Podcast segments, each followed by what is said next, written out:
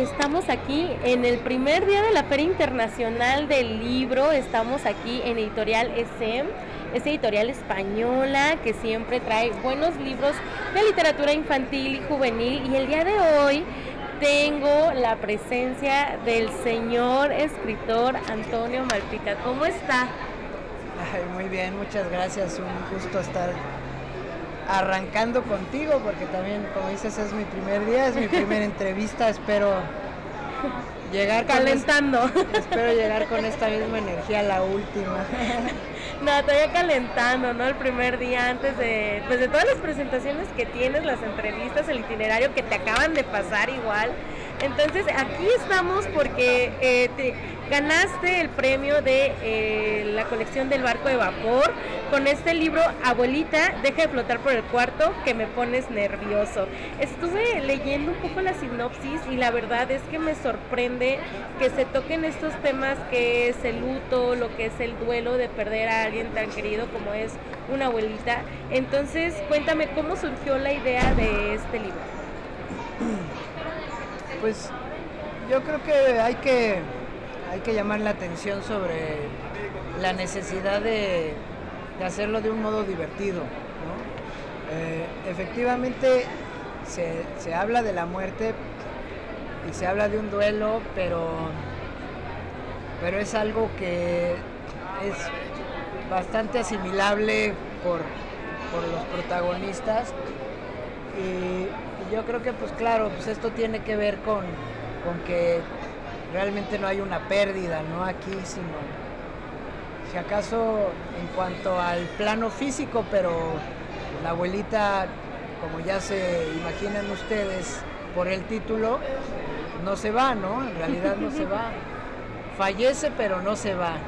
Y entonces, pues ahí empieza la comedia porque pues el, el protagonista, que es que es Rulo, eh, un chico este, de 10 años que, este, que vive solo con su mamá y bueno, vivía solo con su mamá y su abuelita y ahora ya no está la abuelita, pues desde el principio eh, lo toma como si fuera algo muy natural, que la abuelita pues no se quiera ir y, que sea casi como un asunto de voluntad de la viejita que, que no, no quiere dejarlo solo porque siente que está muy chico y que todavía tiene cariño para darle y además pues necesita ella tener como la seguridad de que el chamaco va a estar bien. Así a secas es lo que dice la abuelita y pues Rulo pues lo toma como viene y pues ahí arranca, ¿no? Arranca la novela. Este, pero básicamente sí la, la idea surgió a partir de esto, ¿no? De la necesidad de, de hablar de estos, de estos apegos eh, tan necesarios en nuestras vidas que, de pronto pues uno quisiera que, no, no, terminaran con, ese capítulo final, ¿no? Y creo que también el que sea comedia le da un plus, porque justo casi la mayoría de los libros, al menos que yo he visto o he leído sobre luto en niños, es más como el hacerle comprender de que el ser querido ya no está. Y aquí sí, pero también tiene un toque de comedia. Entonces, eh, como de qué años tú recomiendas a lo mejor empezar a leer con, eh, bueno, empezar con estas lecturas? Pues mira, eh, cuando uno manda el concurso, este barco de vapor, no, no, especifica necesariamente a qué edad recomiendas. De hecho, yo siempre me he sentido un poco perdido ¿no? en, esa, en esa clasificación entonces, este, afortunadamente, pues lo único que yo tenía claro era que era un libro para niños, ¿no? Justo porque el protagonista pues está en la edad. Eh, pero parece que sí, eh, justo como los de SM lo acomodaron en, la serie Naranja, y ellos pues recomiendan que sea como de 9 en adelante, ¿no? Entonces, este, pues ojalá que le atinemos, ¿verdad? ahorita escuchan ruido, pero es justo porque estamos aquí en la fila, hay un montón de niños, hoy es fin de semana, entonces siempre es muy bonito ver a los padres de familia a los niños estar aquí en, en la FIL y más sobre todo porque tienen un montón de libros que pueden ser de diferentes edades y pues sí, Barco de Vapor es una colección que sí tiene como que establecido de a qué partir a qué años, pero no es la primera vez que ganas este premio. No, qué, pena con eso, pero... ¿Por qué pena? Pues sí, porque de repente ya, al menos mis, amigos cercanos dicen que soy un aborazado y que, y que ya de chance. Y la verdad es que sí, también es cierto que 12 años me estuve quietecito, ¿no? O sea, la última vez que gané aquí en SM fue en el 2011 también habían puesto algunos candados en la convocatoria que de repente los sacaron y por eso me animé. ¿no? Pero bueno, pues este sería mi segundo premio Barco de Vapor.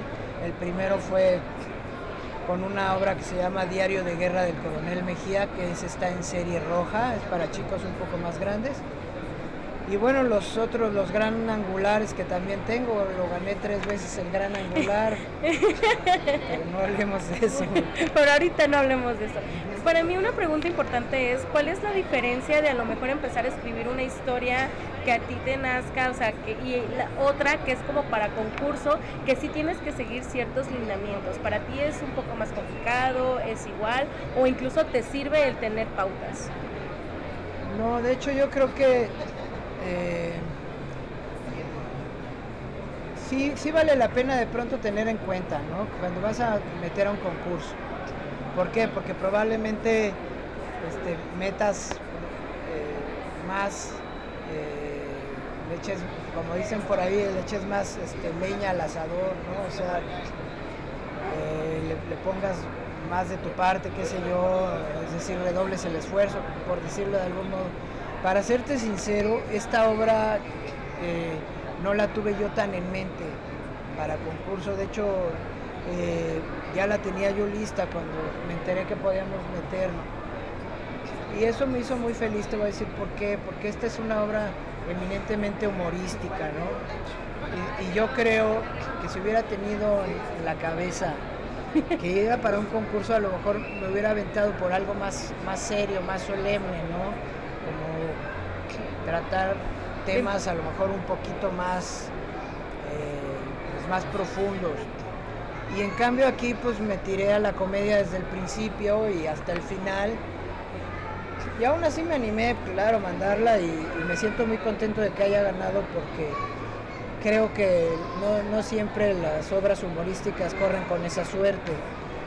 Entonces, bueno, en este caso, pues yo creo que nada más fue pues escribir una obra pues siguiendo mi estilo de siempre, digamos, o tratando de, ser fiel a mi propia narrativa. Y ya, ¿no? Eso fue lo que aparentemente funcionó. Antonio tiene más, bueno, alrededor de 60 libros publicados con diferentes editoriales, por eso hace rato dijo que sus amigos abrazado, pero sí eres para mí al menos un referente de lo que es la literatura infantil y juvenil contemporánea para ti, al del 2011, ahorita al 2023, ¿ha habido un cambio en la literatura juvenil en cuestiones de, consumo o de qué es lo que consumen o cómo llamar la atención de, entre muchas comillas, estas nuevas generaciones? Pues yo no lo he, no lo he sentido tan así, ¿no? O sea, de hecho, lo único que, que detecté como, una sacudida importante fue en la pandemia, ¿no? Eso sí. Ya venimos a molestarte que nos firme, que ya personalizado. ¿Sí nos puedes hacer el favor? Sí, claro. Dame un segundito, ah, estamos en una entrevista y sí. Ah, perdón. Sí, sí. Lo que les digo es que estamos aquí justo en la fila, estamos aquí en el stand, así que no se preocupen, estas interrupciones y más con un autor como Antonio son normales.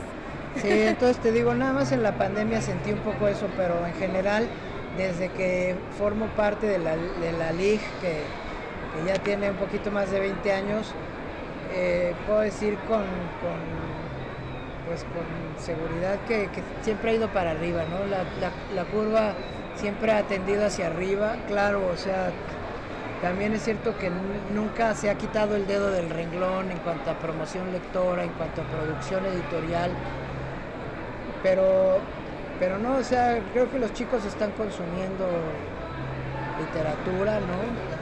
Y, y pues eso pues nos, nos llena mucho el corazón a los que estamos metidos en esto, ¿no? ¿Y ahora qué sigue después de este premio Barco de Vapor para ti? pues seguir escribiendo, claro, ¿no? Y, y- y, pues... Aquí con la cámara. concursando, no, concursando, no, este, al menos ya acá en SM sí, yo creo que sí ya caí gordo. Pero, pero Con bueno, los grandes angulares y los barcos de vapor que ya tienes. sí, pero bueno, no sé, eh, se siente bonito porque de pronto sí este, te da un levantón, ¿no? En muchos sentidos. Entonces, este, bueno, pues yo te digo, seguiré escribiendo, si veo de pronto que, que vale la pena mandar a con- un concurso, pues lo haré. Pero, pero bueno, lo que ahorita me, me hace muy feliz, te digo, es poder seguir teniendo las puertas abiertas de muchas editoriales, SM por supuesto también, ¿no? Y, lo que más me, me- pone contento de este premio, pues es saber que, que a la abuelita pues le va a ir bien de entrada, ¿no? A ti y a la abuelita le van a ir bien entrada. Y una última pregunta que me gustaría hacerte como una persona, los que escriben leen, o sea, cualquier escritor es un lector, ¿cuáles son los libros que a lo mejor tú puedes recomendar en literatura infantil que sean tus favoritos? Ok, pues, pues bueno, mira, mi libro favorito en el mundo mundial de, de literatura infantil y juvenil es Peter Pan y Wendy. Pero pues puedo recomendar, no sé, toda la obra de Roald Dahl. No se queden con la idea de que es lo mismo la película, no, no lo es. Les puedo recomendar los libros del pequeño Nicolás, que son muy divertidos. Les puedo recomendar obras de autores nacionales, ¿no? como las que están aquí en SM, por ejemplo, Casi medio año de, de Mónica Broson, es un libro que ya tiene sus buenos 25 años y no pierde vigencia. Eh, este, libros de Jaime Alfonso Sandoval, de Juan Carlos Quesadas, de Ana Romero, de Marta Riva Palacio, de mi hermano Javier, en fin. Eh, entrenle, entrenle a la LIG, la verdad es que está muy bien cuidada en general la literatura infantil y juvenil mexicana y yo creo que no se van a arrepentir, ¿no? Sean chicos o sean grandes. Igual, este libro, les recuerdo el título un poco, ahora sí un poco largo. Abuelita, deja de flotar por el cuarto que me pones nervioso. Lo presentas el martes. ¿A qué hora presentas este libro? No, fíjate que este se presenta el miércoles, pero el martes es la premiación. Por si quieren darse una vuelta, es a las 5 de la tarde la premiación. Pero, pero así como tal, el libro se presenta el miércoles. También estaría padre que, vinieran a la presentación ya del libro, ¿no? Propiamente. Ahora sí, muchas gracias Antonio por tu tiempo. Gracias a ti.